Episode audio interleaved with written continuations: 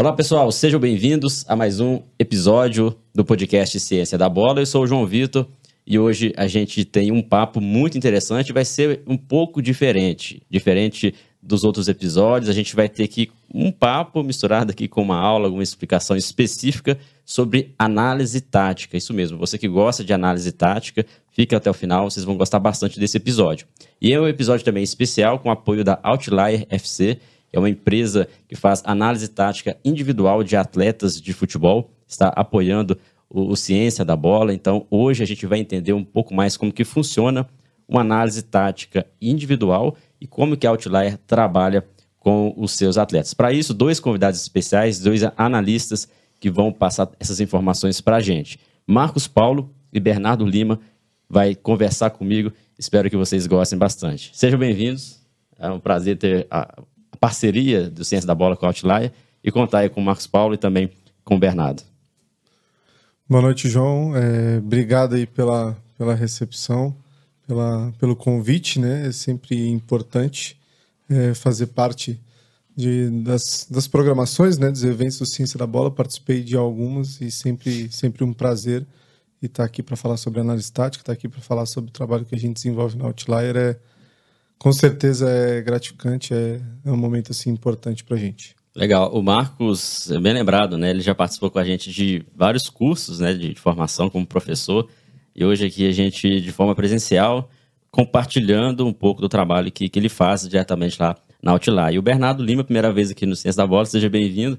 Tenho certeza também que, que o trabalho que vocês fazem lá, em parceria com o Marcos Paulo e outros profissionais, é de qualidade, por isso estamos aqui conversando hoje, né?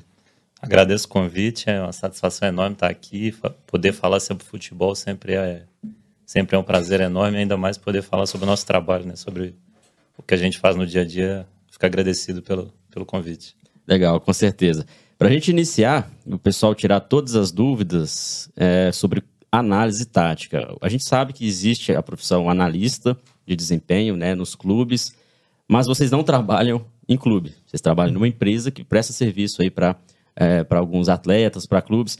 Como que, que funciona o trabalho de vocês? Vocês são analistas, é, mas trabalham na Outliers. Tenta contextualizar para a gente um pouco. O carro-chefe da empresa é o acompanhamento tático individual, né? Então pode ser o atleta, pode ser o agente, pode ser o próprio clube que procura a gente, pensando em possibilitar um desenvolvimento do atleta no que diz respeito à tática individual porque existem determinados comportamentos que acontecem no jogo que são inerentes a todas as posições, a todos os contextos. Então, a nossa ideia é tentar contribuir, né, uma espécie de um acompanhamento longitudinal ao longo do tempo, para tentar contribuir para o desenvolvimento dos atletas. Então, o nosso trabalho passa por entender qual a equipe que ele está inserida, quais as ideias do treinador, qual o modelo de jogo daquela equipe, qual a função que é pedida para o atleta executar e a partir disso, a gente tenta contribuir, a gente tenta provocar no atleta uma reflexão para que ele possa entender melhor o jogo, para que ele possa enxergar quais eram as opções naquele momento, o que, que levou ele a decidir por A ou B, quais os fatores que influenciaram naquela decisão dele, porque no final das contas, durante o jogo, ele vai estar tomando decisões o tempo inteiro. Né? Então, a nossa ideia é tentar contribuir para que ele consiga tomar melhores decisões. Legal, interessante. E, e, vocês conseguem esses dados especificamente onde? Assim, com, clubes, essas informações, as análises, os vídeos para vocês analisarem. Você já tem uma, é, uma base de dados específica de acordo Sim. com o atleta, né? de acordo com Sim, os nós jogos temos, dele.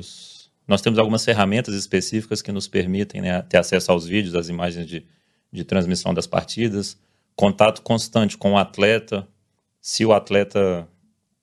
Como que eu posso falar? Se o atleta achar importante, a gente consegue informações sobre o que foi pedido, o que foi treinado, qual era a estratégia para o jogo, o que o treinador pensa, quais são as ideias que ele passou para a equipe.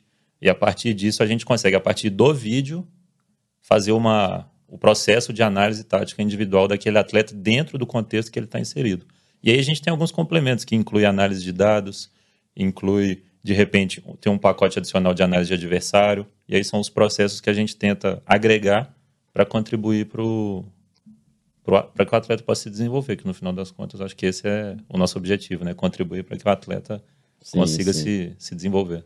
É, a gente ouve muito falar sobre análise tática de forma coletiva, né? análise de equipes, análise de adversário, análise até mesmo do mercado, né, momentos de contratação. E recentemente está havendo né, a procura por análise individual. Quando a gente pensa em análise individual, análise tática individual, muitas características devem ser levadas em consideração. O formato de. É, a forma como a equipe joga, como que o treinador pensa também ali a sua equipe, até para que vocês entendam como que aquele jogador está dentro do contexto da equipe. Como que vocês identificam isso, vamos dizer assim? Vocês acompanham também o trabalho de, de várias equipes, o trabalho de treinadores, os perfis de treinadores, para que no momento que o cliente chegar para vocês, né, um jogador, vocês já terem uma certa noção. Como que é essa relação eh, inicial, vamos dizer assim? Bom, é, algumas coisas são importantes, né, que a gente tem que levar em consideração quando a gente faz, né, o trabalho com jogadores. Primeiro é, é entender o contexto que ele está inserido, né? quem que é o treinador, o que, que o treinador vem pedindo, como é que a equipe joga. Então, quando a gente vai olhar para esse jogador, né, acompanhar um jogo, fazer uma análise, a gente tem que levar em consideração o contexto, seja o contexto competitivo, que tipo de, de competição que ele está disputando e qual é o perfil dessa competição, seja o contexto da equipe e o que, que essa equipe vem realizando, qual é a proposta, qual o sistema que ela joga, como é que ela operacionaliza as ações ali, né, coletivamente dentro do campo, e também o contexto individual relacionado às funções que são atribuídas a esse jogador, né? Se nós estamos falando, por exemplo, de um é, extremo, quais são as funções para ele, né? Se o treinador pediu alguma coisa é, específica para ele, então tudo isso a gente tem que levar em consideração para construir essa análise individual. A gente não pode simplesmente olhar só para o atleta e esquecer todo o contexto que está no, no entorno dele, né? Então isso é extremamente importante a gente considerar esses aspectos, né? Às vezes é uma das questões que é, a gente pode às vezes fazer com os atletas, né? Que isso já aconteceu, é a gente fazer uma análise da equipe assim que ele chega na equipe, por exemplo. Às vezes um atleta nosso trocou de equipe, fazer uma análise da equipe que ele está chegando, apresentar para ele um modelo de jogo, falar, essa equipe tem costume de fazer isso, os jogadores da tua função normalmente fazem isso durante uma saída de bola, durante um, uma, um, um, espaço ali do, das zonas centrais ali do campo de progressão pelo campo, no setor de finalização, como é que esses jogadores atuam para que ele consiga se localizar e o processo dele de adaptação seja mais rápido, né? Então, isso tudo a gente leva em consideração, até porque não tem como a gente separar isso, né? Isso é extremamente importante. Então, vocês meio que fazem uma avaliação do uhum. atleta e uma Sim. avaliação do contexto que ele tem inserido, da equipe, e até, assim, se ele já vem com recentemente ter passado por, por outras equipes, vocês também conseguem fazer um, um uhum. recordatório, alguma coisa nesse sentido, para identificar o histórico dele. Olha, ele participou dessa equipe aqui, essa equipe tem um outro comportamento. Na equipe anterior, ele tinha um comportamento X, agora comportamento Y de acordo com o modelo de jogo. Vocês também conseguem fazer essa, esse rastreamento? Uhum, sim, é, são coisas que eu acho que fazem parte da gente conhecer o atleta a nível assim mais profundo, né? Então, é o histórico dele. O histórico assim. dele, pô, esse jogador ele já atuou em tal função, em tal função, em tal função. Ele já tem um repertório é, grande de, de posições e funções que ele teve que realizar numa partida ou em algum clube, em algum contexto que ele estava inserido. Aquilo ali pode servir para a gente como informação, até mesmo para levar o atleta. Falar, ó, em, em algum momento na sua carreira você já fez isso qual que é a diferença do que você tem feito hoje para o que você fez naquela época? Você consegue aproveitar alguma coisa daquilo que você aprendeu atuando em outra função? Supor, né? Se a gente tem um volante que às vezes se torna zagueiro, o que, que ele Sim. pode levar de uma para outra, né? Às vezes de um clube para o outro ele muda, né? É, às vezes é um, é um lateral que às vezes vai jogar um pouco mais por dentro, enfim. A gente tem contexto que a gente leva em consideração pensando no histórico do atleta, e isso é extremamente importante. Da gente conhecer eles cada vez mais e ter isso registrado, né? A gente tem que ter isso bem guardado porque são informações que são importantes, assim, fazem Ótimo, diferença excelente. nesses detalhes. Excelente, é bom entender isso, né? Sabendo porque o atleta quando procurar vocês, ele já sabe, olha, aqui a gente a empresa vai destrinchar, os analistas vão destrinchar aqui um pouco do meu histórico, vai entender o contexto de, das equipes que eu atuei, como que eu atuo hoje, como que tá, é, como que o treinador gosta de jogar. Isso é interessante. E não só atletas procuram vocês, né? Como que, quais são os perfis? Clubes também procuram, outros analistas de clubes? Sim, nós, nós podemos prestar serviço para atletas, clubes, agências de representação. Então vai depender do perfil. Por exemplo, um clube pode procurar a gente para fazer um serviço relacionado à análise de desempenho coletiva, ou análise de adversário, ou análise de mercado, os atletas normalmente procuram pensando no acompanhamento tático individualizado ao longo do tempo. Então, então o clube, em alguns casos, também é análise coletiva. Sim, sim, é uma opção. Alguns clubes, inclusive nós já tivemos algumas parcerias nesse sentido de clubes que nos procuraram para fazer uma parte de uma parte do trabalho da análise de desempenho, no que diz respeito à análise coletiva, análise pós-jogo, análise de adversário. Então é uma das possibilidades. E, além disso, também agências de representação, né, que nos procuram, que já conhecem o serviço, que já sabem do, da qualidade do nosso trabalho e nos procuram para oferecer esse serviço para os seus clientes, que são os atletas que eles representam. Então, de repente, a gente pode fazer um pacote ali com uma agência específica que tem diversos atletas e aí eles escolhem para quais atletas eles vão oferecer esse serviço, né? Pensando como um, um processo de qualificação profissional para o atleta. E isso depende da idade também, né? Categoria de base, vocês atendem também, não só o profissional, né? Os mais novos estão na faixa ali do categoria sub-17, se eu não me engano. Sim. A partir do sub-17 já, já consegue. É, o treinos, por exemplo, vocês conseguem informações de treinos também ou, ou apenas os jogos? No geral, os treinos a gente consegue informação através do próprio diálogo com o atleta, né? De o que, ah, que foi pedido, o que, que foi praticado, o que, que o treinador tem dado importância o que, que ele está cobrando nos treinos, de repente, para aquela função, para aquela posição. É, acho que é mais, mais nesse sentido, assim, né?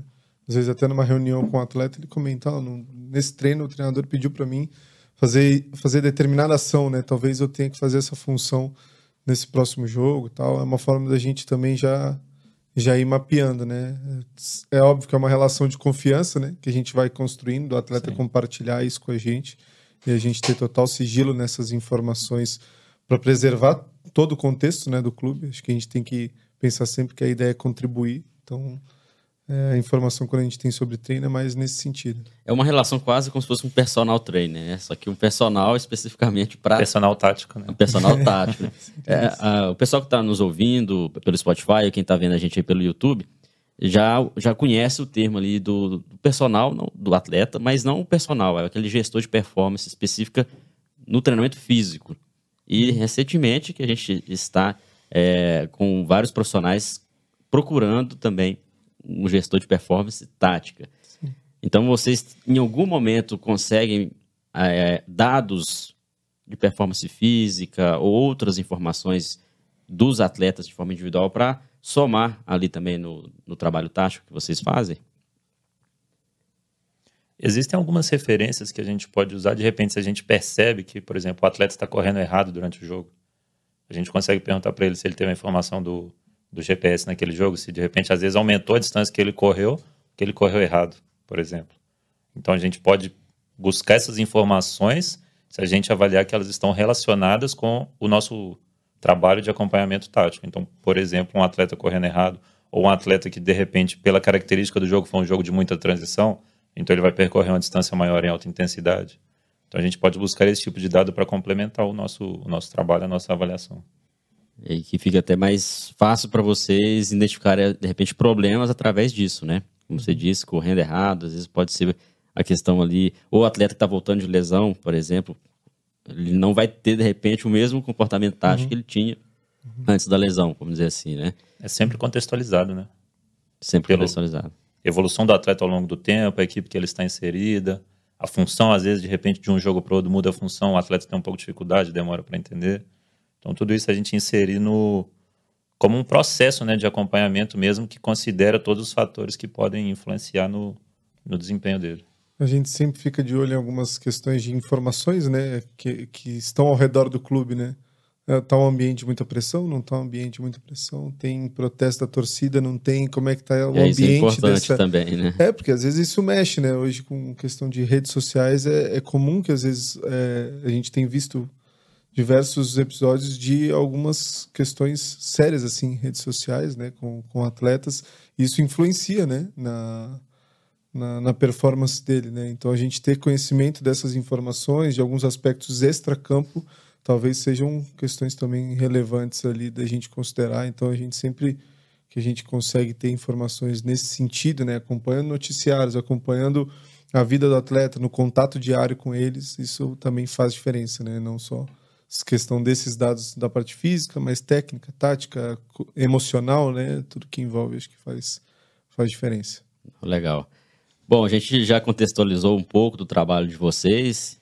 Quem está vendo a gente pelo YouTube deve estar tá pensando assim, o que será que é analisado? Né? Como que é essa análise tática individual? Né? Quais critérios ali? Daqui a pouco a gente vai mostrar alguns exemplos em vídeo, tá? O Bernardo com o Marcos Paulo, eles vão trazer alguns exemplos para ficar mais fácil. Quem está ouvindo a gente pelo Spotify, mais um motivo para ir lá no canal do YouTube e, e curtir, inscrever também no canal. lembrando, ao final do episódio, aqui abaixo tem um link onde vocês podem emitir o certificado né, dessa conversa aqui é, para registrar essa participação de vocês. E claro que, além disso, estarão ajudando o canal e não deixe de se inscrever, tá bom?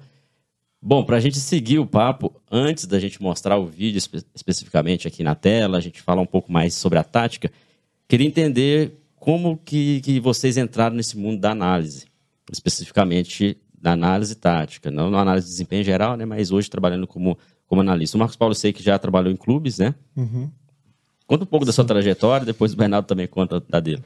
Bom, é, saí aos 18 anos lá de Santos, em 2010, para ir para Viçosa estudar, fazer educação física.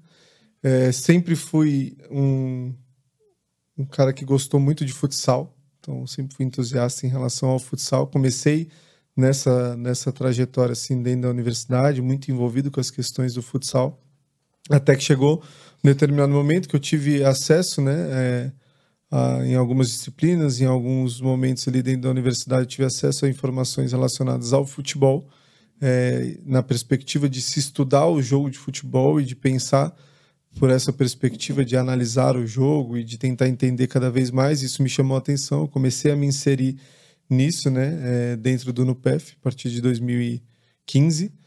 E desde lá eu comecei a me inserir na parte da análise de desempenho, né? Inicialmente numa área mais acadêmica, então pensando na perspectiva de, de formação, né? Do, cursei a especialização lá em futebol, fiz o mestrado, todo nessa linha de estudar aspectos da análise de desempenho para o futebol, me inseri a partir disso. Quando eu finalizei, né, no ano de no início de 2021, eu iniciei a minha trajetória lá no Desportivo Brasil, de janeiro de 2021 até março desse ano. E em março desse ano eu iniciei na, na Outlier. Então, ali mais ou menos por volta de 2015, eu iniciei oficialmente essa questão do futebol, mas me lembro bastante né, que na, na época do, do esporte universitário, quando eu mexia com, com o futsal, né, fui atleta de futsal na universidade, fui é, técnico auxiliar, trabalhei um pouquinho com o futsal feminino. Eu lembro que eu peguei já uma herança de alguns treinadores anteriores que começavam a fazer algumas questões de scout, né? Então eles scout já é a, a análise básica, é, né? aquela... apenas a quantitativa ali de, de Exatamente. chutes no gol, né? É, e eles faziam uma coisa assim, na época, bastante interessante, que eles contabilizavam uma porção de coisas, né? Desde passes certos e errados, dois, dois caras, que eram o Cássio e o, e o O'Neill, eles faziam isso e me chamou bastante atenção de como eles foram desenvolvendo alguns sistemas próprios dentro do Excel, eles foram desenvolvendo aquilo e quando eu comecei a trabalhar com futsal feminino, né, que eu entrei na comissão técnica, eles deixaram isso de herança, veio a Carol que trabalhava com a gente lá e foi dando sequência nisso, e eu me lembro bastante que, que para que eles fizessem esse trabalho, eles já gravavam jogos. E a partir do momento que eu comecei a trabalhar como treinador, eu pegava as gravações dos jogos, e eu e o André, que era meu auxiliar na época, né, lá em Viçosa, a gente já começava a ver os jogos, separar algumas coisinhas, reunir com, com as atletas para falar alguma coisa. Então, quando, quando eu paro para pensar de vez em quando, eu comecei ali no NUPEF em 2015 trabalhar com análise de desempenho no futebol, mas um pouquinho antes eu já usava algumas coisas nesse sentido sem entender qual que era a dimensão disso e por onde isso ia, ia me levar e qual que era o... Na, naquela época ainda era muito recente para falar de análise de desempenho mas comecei a ter esse contato e esses dias eu fui me recordando, fui por lá atrás a gente já fazia isso, que é, é algo que de fato eu tive contato há muito tempo e acredito que, que ajuda bastante, né? Que é essencial, né? Para mim hoje, além de essencial, é uma questão estratégica em termos de clubes, tal. Então, minha trajetória ela foi por aí. Hoje eu estou no Outlier desde março e bastante coisa aí pela, pela frente. Interessante você compartilhar né, a sua uhum. experiência, porque tem muita gente que está acompanhando a gente que tem vontade de ser treinador mas no meio do caminho encontra ali a análise e uhum. torna uma paixão e segue na área. Outros, às vezes, querem seguir na área acadêmica, né? Você uhum. passou pela, pela, área acadêmica, mas Sim. se encantou ali com a análise. E isso serve assim, de, uhum. de, as pessoas que estão nos acompanhando pode espelhar né, no seu trabalho. Você sentiu muita diferença eh, em relação a, a colet, análise coletiva ali no clube, a fazer uma análise individual, ou já estava habituado? Acaba que foi um processo mais, mais fácil. É, é, diferente em alguns aspectos, né? Diferente mais na questão de rotina, de dia a dia, né? Mas na, na profundidade da coisa, né? No, no, no objetivo final, não. Até porque quando eu trabalhei no Desportivo Brasil, muitas vezes a gente fez é, análises individuais, né? Então, lá eles chamavam de coaching individual, que era o nome que eles davam lá, que a gente fazia com os atletas. Então, a gente, após o jogo, a gente selecionava algum grupo de atletas que a gente achava que precisavam mais do suporte naquele momento e fazia reuniões com eles nessa semana. Na outra semana, a gente fazia com mais uma outra porção, que a gente não conseguia atender todos os atletas, né? Então a gente fazia algumas coisas nesse sentido, mas acho que a, o que muda mesmo é, é, a dinâmica do dia a dia, assim, né? A rotina e a forma como as coisas são organizadas. Mas o objetivo final, ele a diferença é muito pouco. A essência da, da análise é, é, muito, muito similar, né? Isso, exatamente. Não, legal, legal saber. Bernardo também teve experiências já anteriores sim, em clubes. Sim. Como que foi sua, foi. sua trajetória até chegar na Outlier? começou de forma similar com o Marcos também na graduação em Educação Física. Eu estudei aqui na UFMG, né? Então, a gente até comentou, né, que recentemente você recebeu o professor Gibson aqui. Eu fui aluno do professor Gibson no SECA. E lá tem uma linha de estudos já dentro da análise de desempenho no futebol. Então, ali eu comecei a ter contato com algumas ferramentas, alguns conceitos, algumas metodologias de trabalho, de avaliação, de processo de desempenho. E ali começou a minha caminhada. Em 2018, eu entrei no América Mineiro como estagiário no departamento de análise de desempenho. E lá eu tive acesso com um processo de alto nível, né? O América, na época era o Rui, Rui Pedro Souza, era o coordenador do departamento, e ele já tinha um processo organizado e estruturado em alto nível. Então ali eu tive a oportunidade, mesmo como estagiário nas categorias de base, de começar a vivenciar esse dia a dia, né? De um clube profissional, de um processo organizado, estruturado, com alto nível de performance. E a partir disso, depois da América, eu passei no Goiás, eu passei no Cruzeiro. E aí eu cheguei no começo desse ano, em janeiro, eu comecei na Outlier. Então também teve essa experiência de trabalhar de forma sim, coletiva, sim. né? A rotina do clube ali. Sentiu uma diferença grande ou conseguiu... No, geral... Assim no como o Marcos, ele disse que o que muda mais é a rotina, né? De... Isso, exatamente. Porque, no geral, o conteúdo é, é, parecido se a gente pensar que é futebol, né? Um jogo de futebol. Sim. Então vão ter conteúdos ali coletivos, conteúdos setoriais, conteúdos individuais. Mas se a gente pensar que a grande diferença talvez seja a rotina, porque no clube tem o treino, tem a viagem, tem a concentração. E são os mesmos jogadores, assim, ali na equipe, ou aquele Exato. mesmo padrão, né? Já hoje, por exemplo, vocês analisam jogadores diferentes, com um modelo de jogo diferente também, né? É, nós temos como se fosse várias equipes. Várias equipes. Para a gente acompanhar, para a gente entender. Então, no clube, você tem a sua equipe, o processo que vem sendo desenvolvido ali com os atletas, com o treinador, e as análises de adversário, né? Que a cada três, quatro dias vai, vai se ajustando de acordo com a análise de adversário. E no nosso trabalho aqui a rotina é um pouco diferente no sentido que a gente tem vários atletas para fazer o acompanhamento, para entender qual é o processo, para entender a evolução ao longo do tempo. Então essa rotina tem, tem alguns ajustes assim, mas se a gente pensar em termos de, de conteúdo, de trabalho, de análise, é, acaba sendo similar porque os clubes já fazem né, um, um processo de análise pós-jogo, análise de treino, análise de adversário. Então, no final, acho que tudo acaba relacionado, né? Acaba sendo algo complementar ao que é feito nos clubes. Excelente. Bom vocês contextualizarem assim como que é o trabalho, as diferenças também, né? Para quem pensa em ser analista e se espelhar em, dois profissionais aí que, que estão no mercado, né? estão atuando e tem uma trajetória específica. Principalmente vocês destacaram, né? Passaram pelo meio acadêmico, aliás, isso é muito interessante destacar também tiveram experiência também em clubes e hoje aí no, no formato específico. Beleza, pessoal, a gente vai seguir agora é, esse bate-papo, entender um pouco mais sobre a empresa e sobre o trabalho que é desenvolvido. Você que está acompanhando a gente, tenho certeza aí que ficou um pouco curioso como que essa análise é feita. Lembrando, Outlier FC está apoiando aqui o canal Ciência da Bola, uma excelente parceria. Convido a todos vocês a darem uma olhada lá no Instagram da Outlier, é Outlier FC ou até mesmo no site ali outlierfc.com. Inclusive, daqui a pouco a gente vai ver aqui na prática como que eles fazem, tá bom? É interessante isso. Mas eu queria saber, antes da gente realmente entender como que é na prática, quantos profissionais atualmente trabalham, quantos analistas estão atuando junto com vocês na, na Outlier? No total, hoje, nós somos sete analistas e quatro estagiários da equipe. Isso é Brasil todo, vocês têm uma sede fixa, mas analistas em outros, outras cidades também, né? Sim, nós temos um escritório aqui em Belo Horizonte, a maioria da equipe está aqui presencial no dia a dia, mas nós também temos um analista em São Paulo, um em Salvador, inclusive o Ítalo que está tá na Indonésia.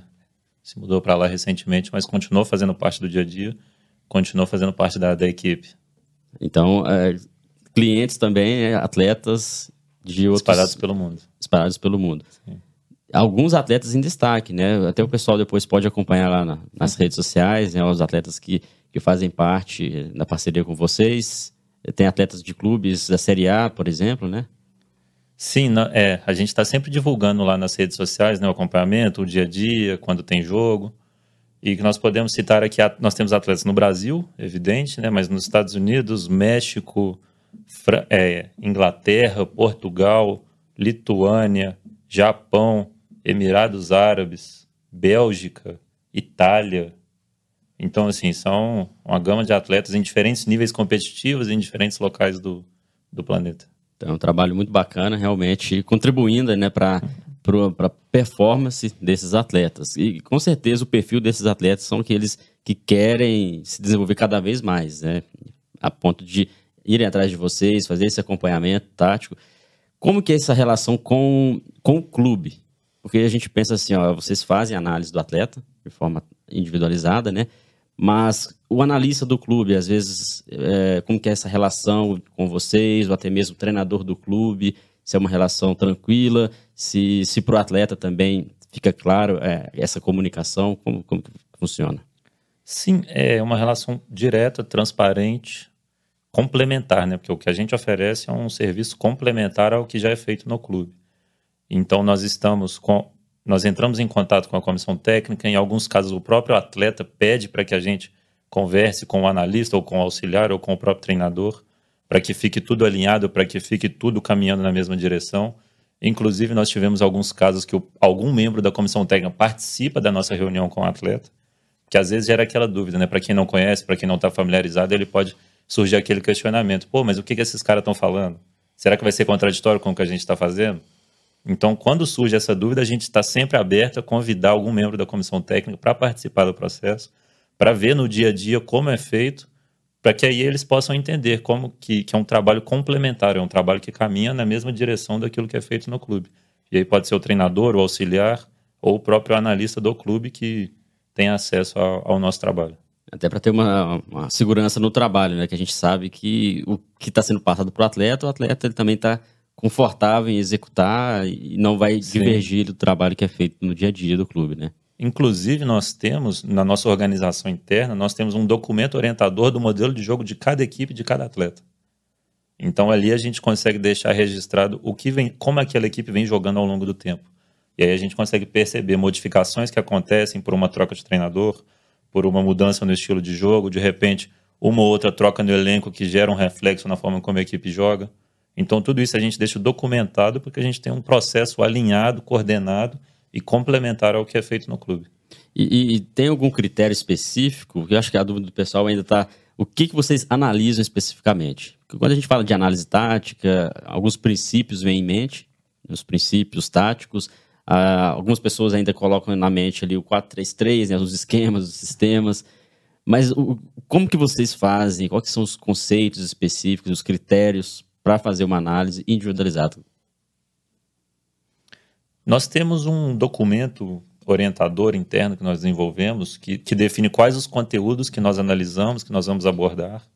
E aí entra questão ofensiva, questão defensiva, questão individual, de grupo, coletiva, pensando em uniformizar e padronizar as análises que a gente produz para entregar o material, para entregar o conteúdo final para o atleta. Então, por exemplo, uma situação aqui hipotética, um zagueiro.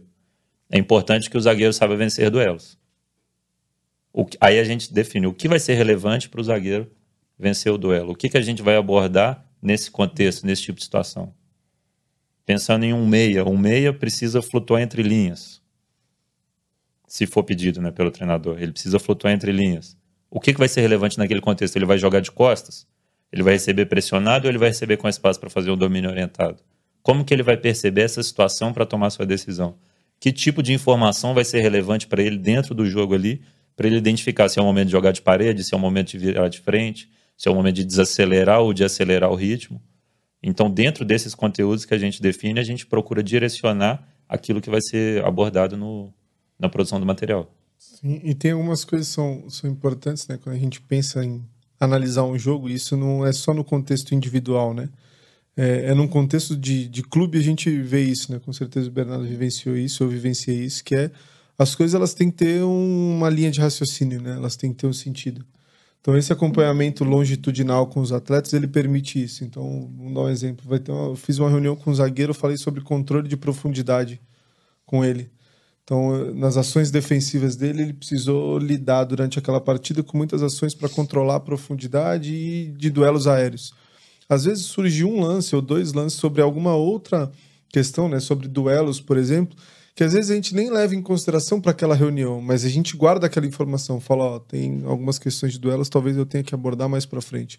Mas a linha de raciocínio daquele encontro ela precisa ser pautada sobre aqueles dois aspectos, porque foram os que mais chamaram a atenção durante o jogo. É igual no que a gente fazia, por exemplo, num clube, né?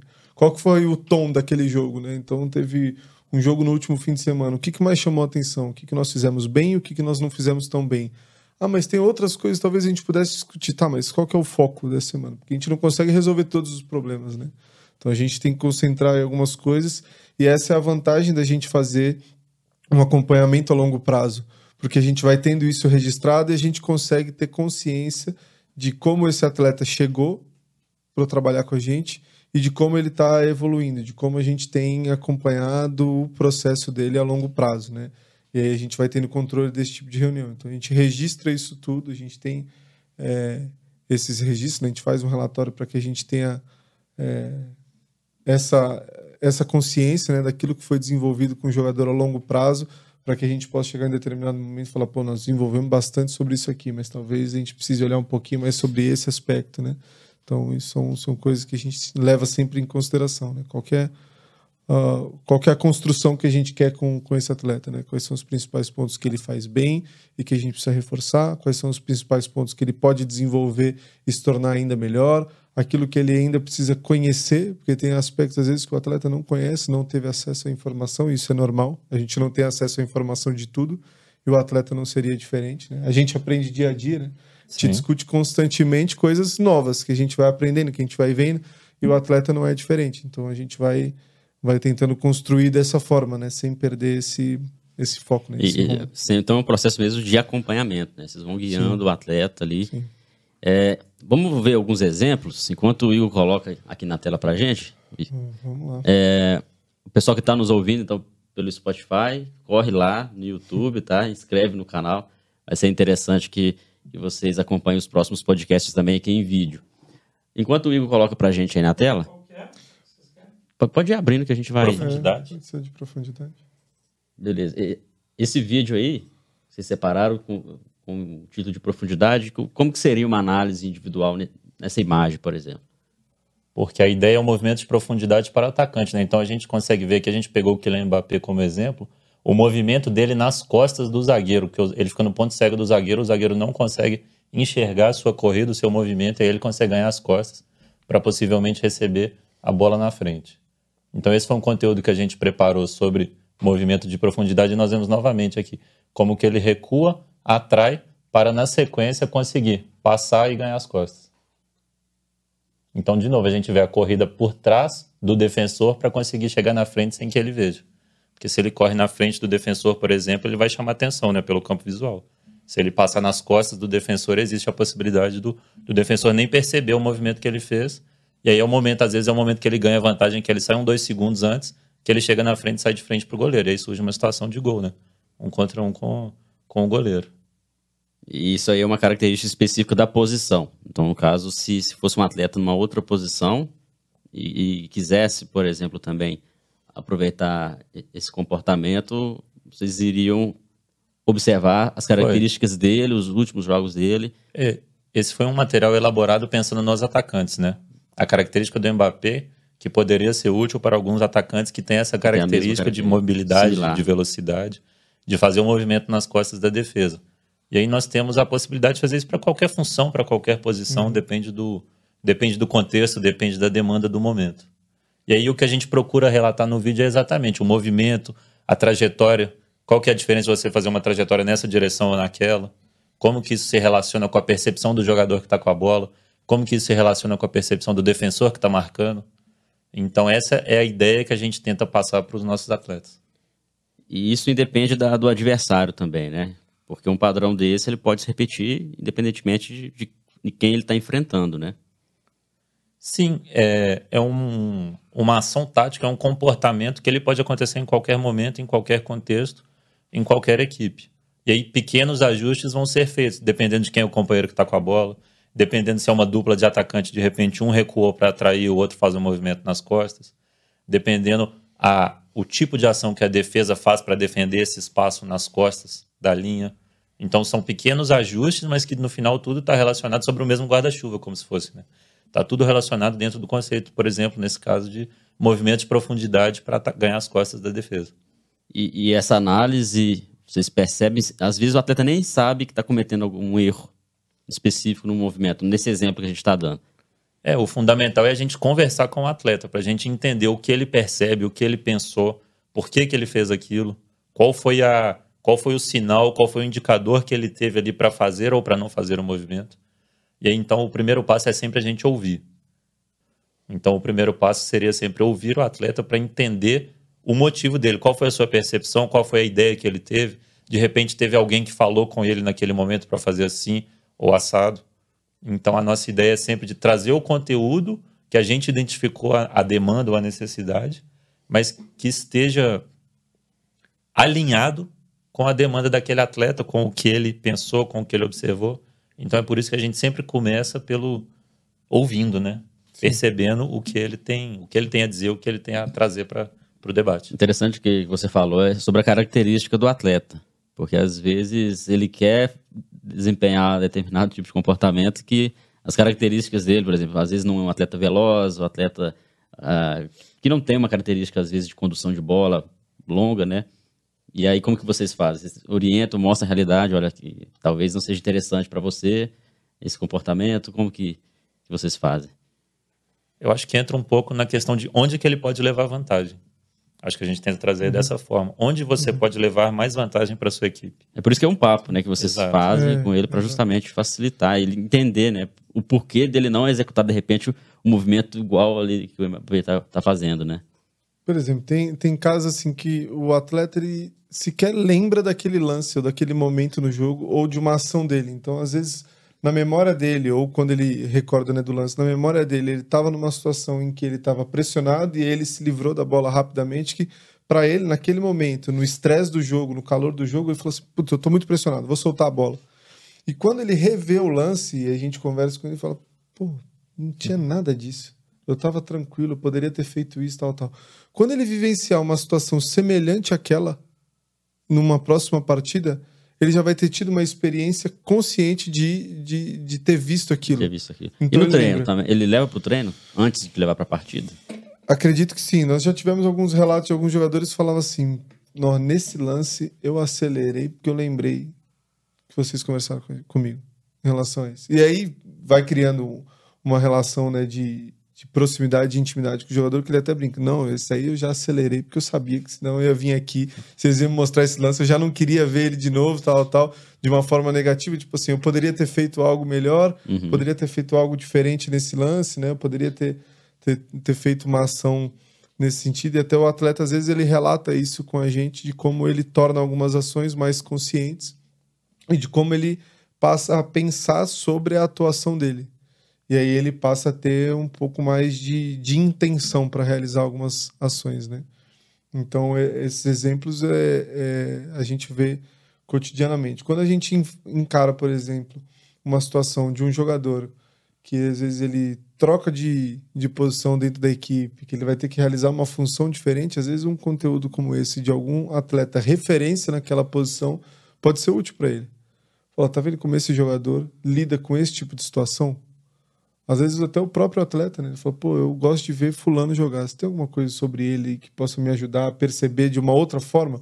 Que é um exemplo, é um cara que faz com qualidade aquilo que ele vai precisar fazer, né?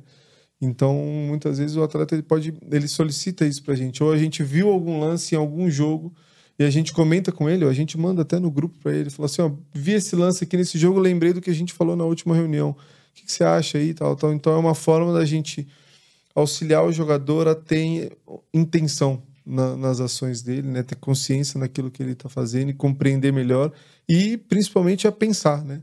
A gente comentou aqui antes da gente iniciar, né? No, a, a, gravação aqui do, do podcast, a gente comentou um pouquinho sobre as duas entrevistas recentes aí do Abel Ferreira, ele fala um pouco sobre isso.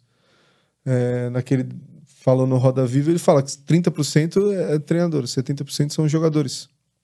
Que eles têm que resolver, eles têm as responsabilidades dele. Então, o jogador ele ter consciência nas ações, ele tem intenção, ele ter responsabilidade por aquilo, ele conseguir raciocinar e resolver os problemas, essa é a parte que, que o jogador ele é responsável. E da mesma forma que ele fala que uma porcentagem é aquilo que o treinador vai preparar. Né? Ele fala isso no masterclass dele que ele fez com aquele The Coach's Voice. É, ele fala que uma porcentagem é aquilo que o treinador prepara. Mas aquilo que o jogador interpreta e aquilo que acontece na hora, que ele tem que decidir com base nas informações que ele tem, não só do treinador, mas da vida dele, do repertório que ele já teve, né, de ações que ele vivenciou, que ele que ele reviu um dia na vida, e isso faz, faz toda a diferença na hora de tomar uma decisão dentro de campo, né? Putz, já vi isso aqui, já aconteceu isso comigo, determinada cena, né? E às vezes, às vezes a gente conversa sobre isso, como um jogador, no jogo seguinte ele faz algo, aí já surge uma coisa nova. A gente fala assim, pô, ele fez isso que a gente conversou com ele, mas já surgiu uma outra coisa, talvez isso aqui seja melhor. E até mesmo para nós, né? Muitas vezes a gente leva uma pergunta ao jogador, pô, nesse lance aqui, qual que é a intenção, assim? Que, que o cara, bom, pensei nisso porque esse jogador assim, ele tava assim na hora, esse passe não entrava aqui, entrava ali e tal, por isso que eu pensei. A gente fala, pô, talvez faça todo sentido, né? Até porque a gente não faz uma, uma conversa com o jogador sendo é, o dono da razão, né? Pelo é, é porque é futebol, né? A é gente futebol, sabe que é, é, complexo, né? E é até um, interessante você falar nesse ponto, né? Porque não, vocês não vão chegar passar uma receita pro treinador, hum. pro, pro jogador, né? Eles vão apontar caminhos de acordo com o que ele está vivenciando. E se ele traz coisas novas, isso também é bom, né? É bom porque é um desafio de que ele tá, também está descobrindo coisas novas no jogo ali, sim, que está potencializando o, o, trabalho dele, né? O desempenho. E como que são essas reuniões? A, a, após cada jogo, a, vocês dão esse feedback para os atletas ou tem um período? É, no geral, a reunião é pós-jogo, né? Então, a cada partida, a gente, a gente assiste o jogo, prepara o material, uhum. faz a reunião com o atleta para ter esse debate, né? Mais do que um passar o conteúdo, acho que é um debate o nome, né? Para a gente ouvir dele o que ele tem uhum. a dizer, a percepção dele, e para a gente poder discutir sobre as ações, que né, a gente viu o exemplo no vídeo. Qual a diferença de fazer nessa opção ou naquela? Onde que poderia gerar mais vantagem? Onde teria mais segurança? Ou onde poderia gerar mais perigo ao adversário? Então, acho que a gente tenta caminhar nesse, nesse sentido com as reuniões e, além das reuniões, tem a interação no grupo também, né? A interação pelo WhatsApp, que a gente consegue, de repente, conversar sobre o jogo, de repente mandar um conteúdo extra, que nem o Marcos comentou, pô, eu vi esse lance, lembrei de você. Fica mais fresco até para ele, né? Uhum. ver ali o feedback, Exatamente. Feedback, né? É, no caso de uma análise de adversário, por exemplo, né? o clube tem análise de adversário, né? Pô, mas a gente vai replicar o que o clube faz? Não, a gente faz pensando no jogador. Né? Você, ó, nesse jogo, talvez você encontre um adversário assim, assim, assado, nesse seu setor, na zona que você mais atua, né? Então a gente conversa nesse sentido, por exemplo, né? De trazer a ele informações que vão ajudar ele a tentar resolver o máximo do problema, mas não no sentido de dar uma receita, falar, não, faz aí, é assim que, que vai funcionar. Se você fizer isso, vai dar certo. Não, isso aí seria até um, um uhum. absurdo, né? Fazer algo nesse sentido. Então, não, legal. É bom entender né, todo o contexto. Acredito que está ficando bem claro para o pessoal né, o que, que é uma análise tática, como que a Outlier trabalha. Vamos ver mais um exemplo? O Vigo vai colocar para a gente um outro exemplo. Tem um de extremos. Exemplo.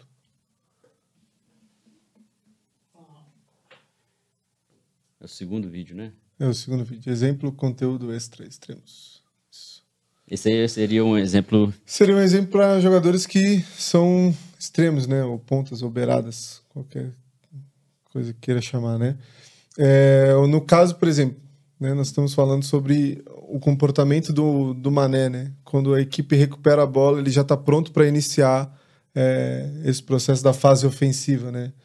Eu particularmente acredito nessa ideia de que são as duas fases, né, ofensivo e defensivo, e que a transição ele é um momento e é esse momento que ele está sempre bem posicionado e ativo, né? Quando tem algum sinal de que a equipe rouba a bola, ele já começa a se projetar para o espaço. Então a gente conversa isso com os jogadores de quando ele percebe esse sinal, ele começa a se colocar disponível para receber, ocupar algum espaço em que ele esteja livre, né?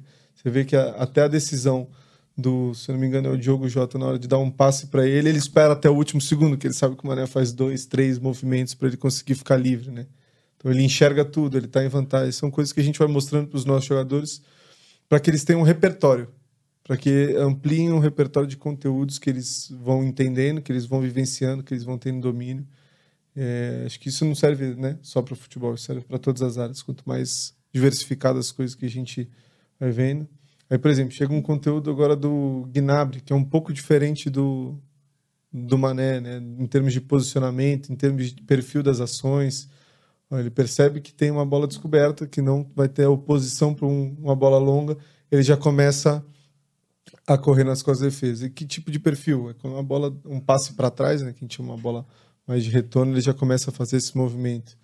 Então, esse conteúdo seria, por exemplo, de mostrar algumas opções de repertório ofensivo e tem defensivo também no final, para que, que um jogador que atue nessa função ele consiga enxergar possibilidades de resolver os problemas dentro do jogo no contexto da equipe dele. Né? Então, um outro exemplo, né? inicia um movimento ali entre linhas e vai atacar o espaço entre zagueiro e lateral.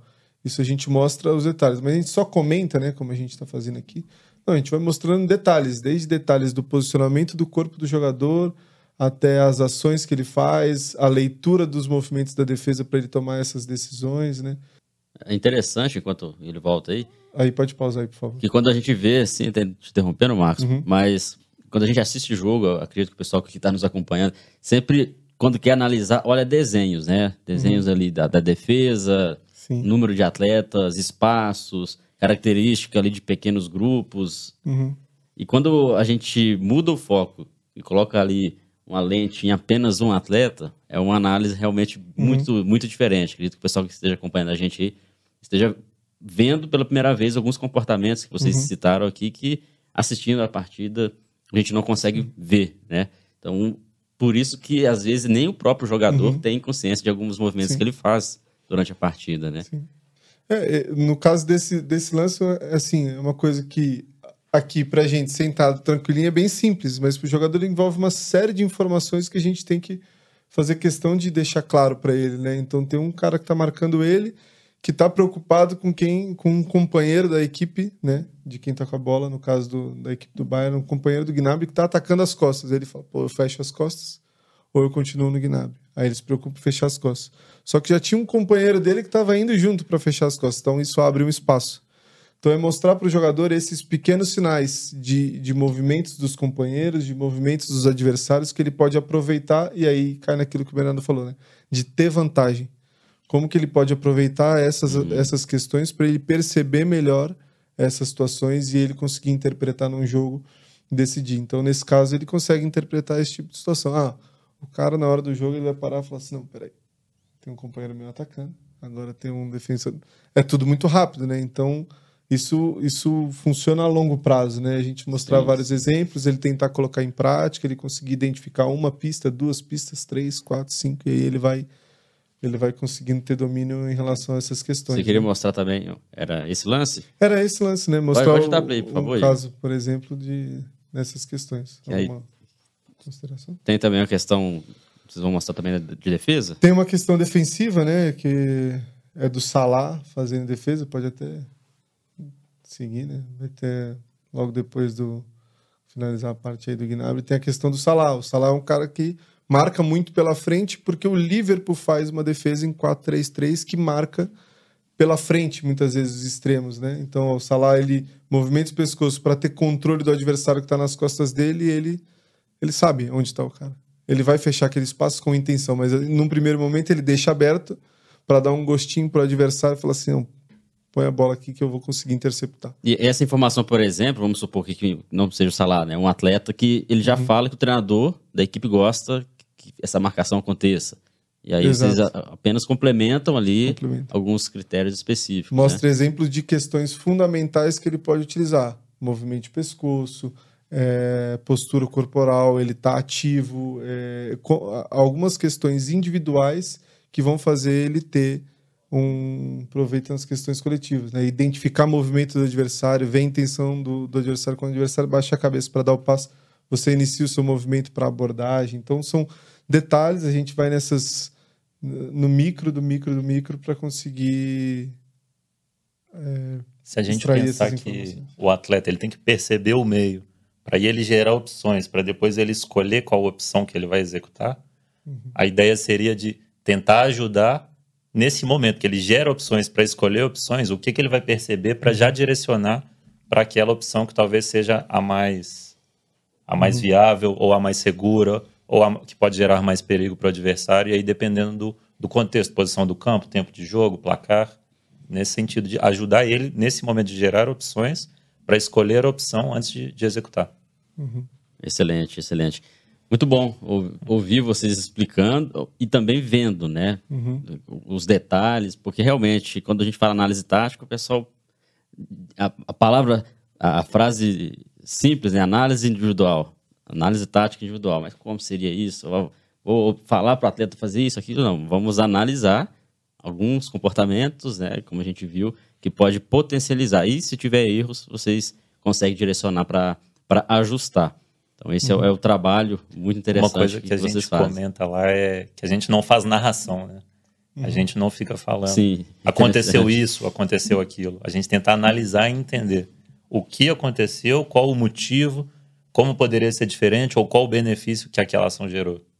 Então, mais do que narrar ou do que comentar o lance, né, aconteceu isso ou aquilo, a gente tenta interpretar, né, para uhum. poder uhum. discutir com É a visão de um treinador pessoal. Né? É, às vezes um jogador ele errou um passe. Eu vou mostrar o vídeo para ele e falar assim: ó, que você errou o passe. Ele sabe que ele errou o passe. É, ele lembra óbvio, mais né? qualquer um que ele, errou, que ele errou o passe, que ele errou uma finalização, tal, tal. Mas às vezes tem tanta coisa boa naquele lance que ele terminou errando um passe que às vezes tem um espaço que ele conseguiu aproveitar, um local que ele conseguiu ter vantagem para receber essa bola e criar uma condição de passe, que o passe ele é o último ponto, que ele é o detalhe final e que o jogador ele jamais teve a intenção de errar o passe. E que talvez ele só vendo o vídeo, a gente comentando sobre outros aspectos, ele consiga realizar aquela mesma ação, mas o passe ele já vivenciou o erro, ele já aprendeu ali naturalmente, ele vai conseguir fazer diferente numa, numa próxima oportunidade, né? Porque aquilo ali marca ele. Um passe que ele erra, uma finalização Sim. que ele erra, uma rebatida que um zagueiro erra dentro da área. Então, nosso foco ele não é esse. Às vezes é em outros elementos que podem fazer com que ele faça uma boa ação e que aquele, aquele erro, às vezes técnico, ele é só aconteceu naquele jogo. Ele não é uma questão que é. Não é um padrão, padrão que, que é. acontece em outros momentos. O jogador vai, vai errar, não tem. Isso é impossível a gente falar que não vai, né? ele está exposto a isso o tempo todo, né? Talvez ele erre mais do que acerte em determinadas ações, né? Mas o mais importante é a gente frisar algumas questões em que fazem parte daquele tempo, por exemplo, que ele tenha ah, ele errou uma finalização em determinada situação, tá, mas ele criou uma situação de finalização. Então, é, ela é importante. Ele precisa criar aquela ali várias vezes, mas como ele pode criar e ter mais vantagem, como ele pode criar e conseguir tá melhor posicionado para ter um ângulo melhor para finalizar. Isso, isso, é extremamente importante. Excelente. Gostei muito desse papo. Eu acredito que o pessoal também gostou e principalmente entendeu né, como que, que se faz uma análise tática, a necessidade de fazer uma análise, principalmente atletas, clubes e pessoas envolvidas com o futebol. Não vai ser o nosso último contato, espero que, que a gente uhum. tenha outros contatos também para para falar especificamente do trabalho que vocês fazem.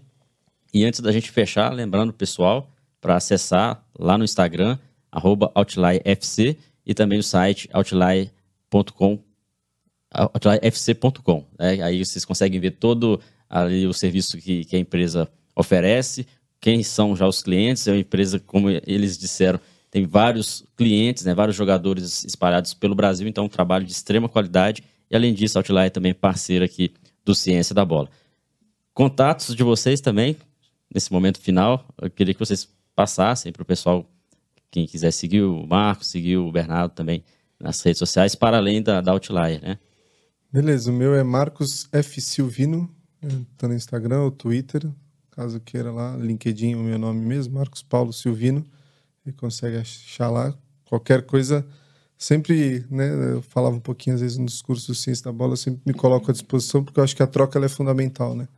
A gente tem que estar sempre acessível às pessoas, porque um dia talvez a gente precise, né, da acessibilidade Sim, de algumas pessoas para a gente trocar informação, então eu sempre gosto uma de troca. deixar aberta. É sempre uma, uma troca, né? sempre.